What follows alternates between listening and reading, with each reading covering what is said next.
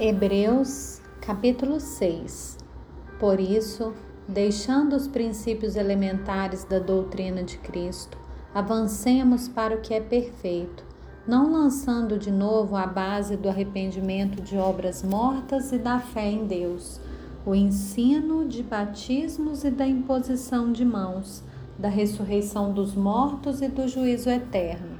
Isso faremos se Deus o permitir. É impossível, pois, que aqueles que uma vez foram iluminados provaram o dom celestial se tornaram participantes do Espírito Santo, provaram a boa palavra de Deus e os poderes do mundo vindouro e caíram. Sim, é impossível outra vez renová-los para arrependimento, visto que de novo estão crucificando para si mesmos o Filho de Deus e expondo-o à zombaria. Porque a terra que absorve a chuva, que frequentemente cai sobre ela, e produz plantas úteis para aqueles que a cultivam, recebe bênção da parte de Deus. Mas, se produz espinhos e ervas daninhas, é rejeitada e está perto da maldição, e o seu fim é ser queimada.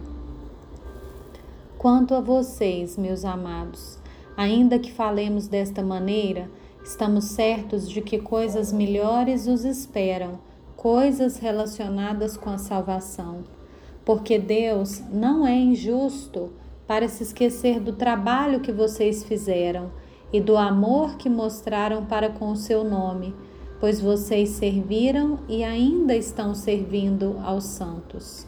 Desejamos que cada um de vocês continue mostrando até o fim o mesmo empenho para a plena certeza da esperança, para que não se tornem preguiçosos, mas imitadores daqueles que pela fé e pela paciência herdaram as promessas. Pois, quando Deus fez a promessa a Abraão, visto que não tinha ninguém superior por quem jurar, jurou por si mesmo, dizendo: Certamente eu o abençoarei e multiplicarei os seus descendentes.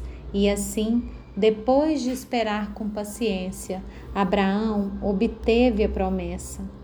Porque as pessoas juram pelo que lhes é superior, e o juramento, servindo de garantia, põe fim a toda discussão.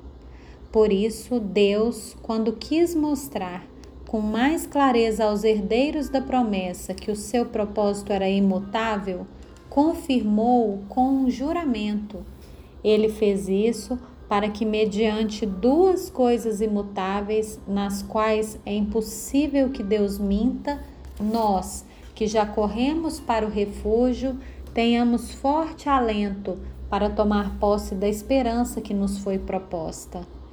Temos essa esperança por âncora da alma, segura e firme, e que entra no santuário que fica atrás do véu onde Jesus, como precursor, entrou por nós, tendo se tornado sumo sacerdote para sempre, segundo a ordem de Melquisedeque.